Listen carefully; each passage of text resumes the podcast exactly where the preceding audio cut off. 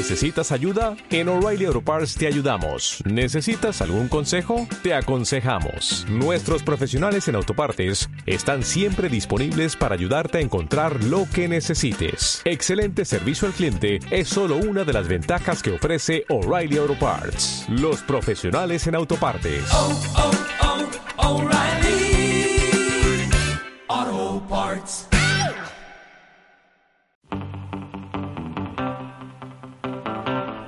Damas, caballeros, niños. Obviamente estos son los Rolling Stones. Una bonita canción, ¿eh? Un disco que me encantaba a principios de los 80. Se llamaba Emotional Rescue, el disco.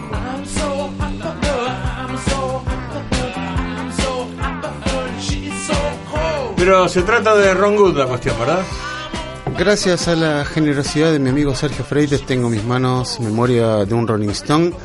Buena biografía editada por Global Rhythm con tapa dura y material fotográfico considerado como aceptable.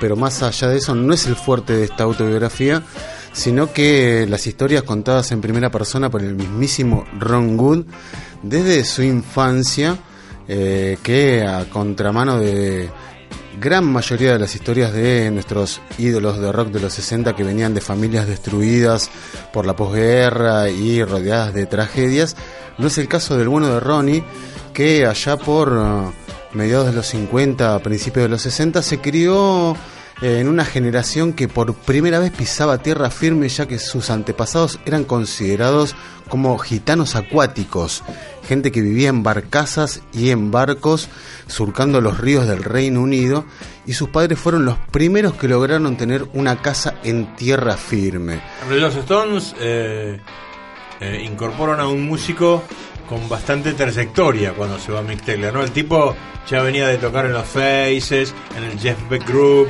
tenía un background importantísimo, te diría. Ya tenía un background, No, podríamos no. decir, desde su primera tierna Claro. infancia. No sé si era una primera figura, pero pegado en el palo. En sus primeros años de vida, Ron Wood se crió en un ambiente de, de una familia muy numerosa, de gitanos, muy amorosos y muy, pero muy fiesteros. A su hijo le encantaba la joda y todas las noches invitaba a sus 9, 10, 11, 12 secuaces a pasarla tocando el piano, cantando y bebiendo en su casa. No sé por qué me hace acordar a vos.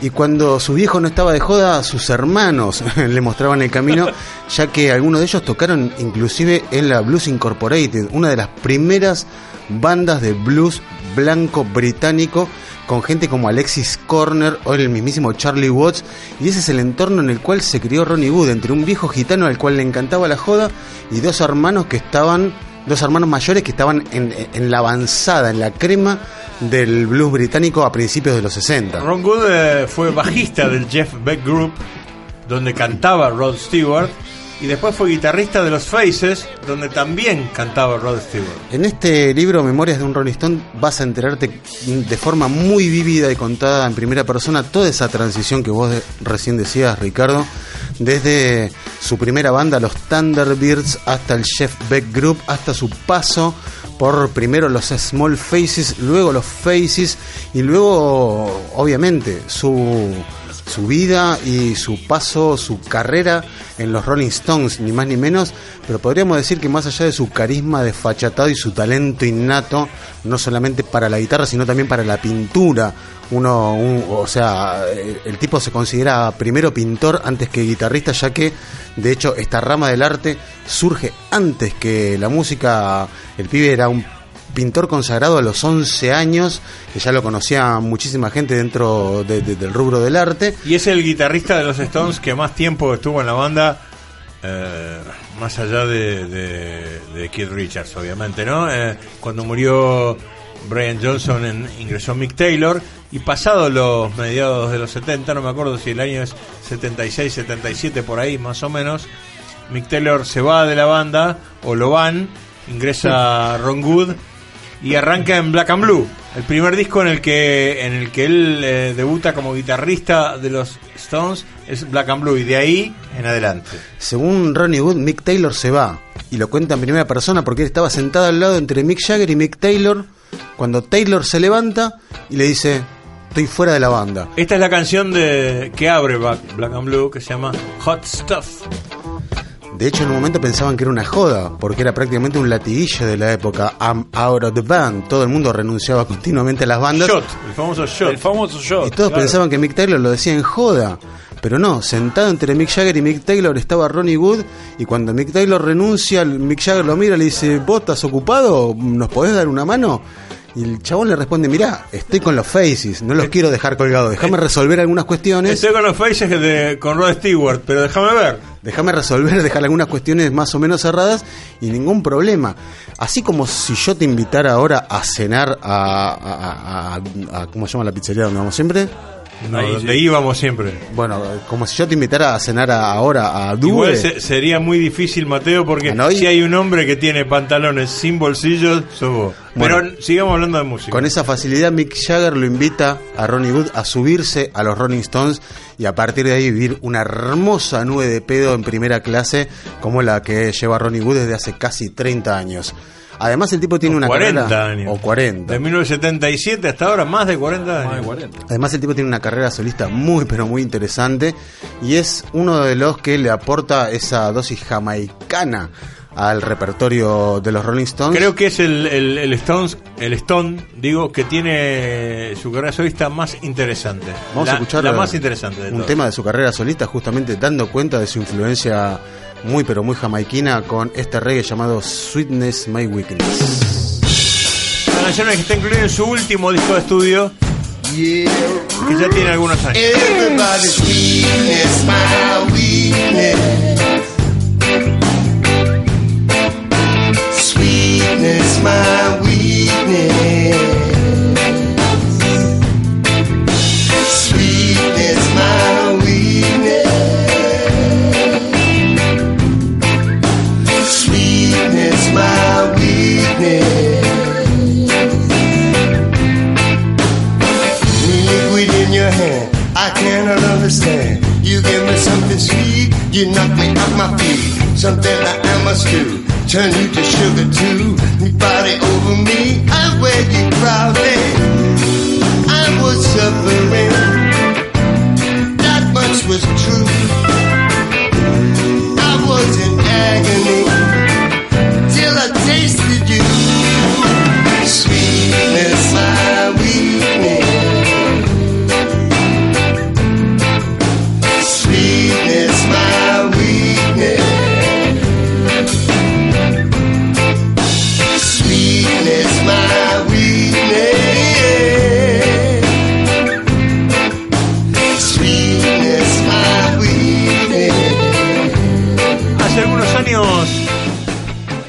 nos ocupamos de, de meter las narices Oiga. en la en la parte solista de los Rolling Stones y así que seguramente en algunos programas más nos vamos a dar el gusto de ayornar eso eh, con- incorporando el material solista que han ido metiendo los pibes a lo largo de, de estos años que han pasado para mostrar sobre todo que es eh, una banda que, que, que es bastante prolífica también a nivel solista cuando los tipos no están como The Rolling Stones.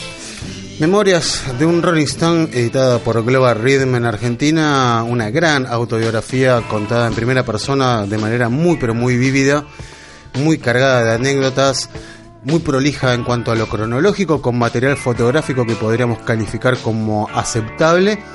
Para todos aquellos fanáticos de los Rolling Stones es material indispensable, para curiosos de las biografías de rock en general. Está más que bien porque la traducción es aceptable y te vas a enterar de mucha data, de mucha comidilla y de mucho entretelón minucioso, sobre todo de lo que fue esa gesta de las primeras bandas de rock y blues inglés a principios de los 60 y de un tipo que estuvo ahí en el lugar correcto, en el momento correcto, justo cuando Mick Taylor decide dar el portazo y ahí estaba el narigueta con el jopo y dijo, ojo, eh, yo con la estrato me prendo y a partir de ahí pasó a vivir el mundo desde el foco de un Rolling Stone y de paso les recomiendo un documental que está disponible en Netflix del cual ya hablamos que muestra una actualidad bastante reciente de los Stones y se llama Ole Ole Ole que da cuenta de una de sus últimas giras por Sudamérica donde te vas a encontrar al mismísimo Ronnie Wood de, eh, despuntando el vicio de la pintura con un artista en, el- en la favela brasileira. De otros vicios que despuntan, ¿no? Entre otros vicios, lo vas a ver a Mick Jagger tocando los tambores en el barrio sur de Montevideo con Rubén Rada.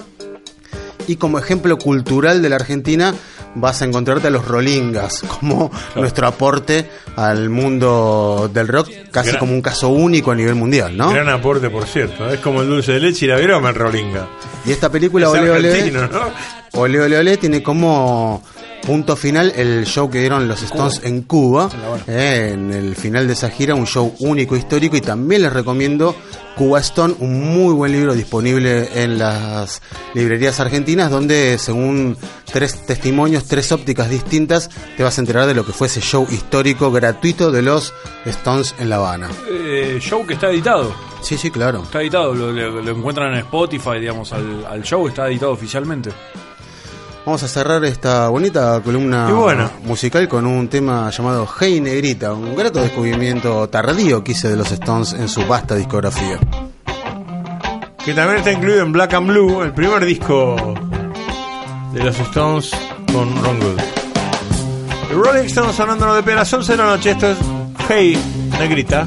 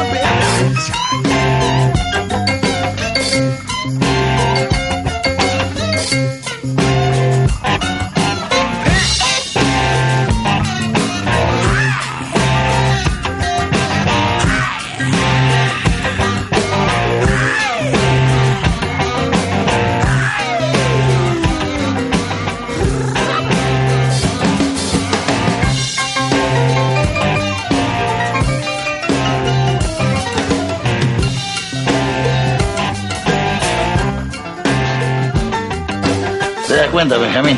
El tipo puede cambiar de todo. De cara, de casa, de familia, de novia, de religión, de Dios. Pero hay una cosa que no puede cambiar, Benjamín. No puede cambiar de pasión. Otro día perfecto.